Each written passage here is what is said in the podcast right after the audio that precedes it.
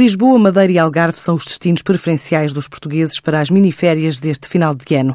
De acordo com um estudo da HomeAway, verifica-se um aumento do número de reservas de alojamento e os 10 destinos turísticos mais procurados vão do Funchal a Lisboa, Albufeira, Lagos, Carvoeiro, Caniço, Quarteira, Arco da Calheta e o Porto.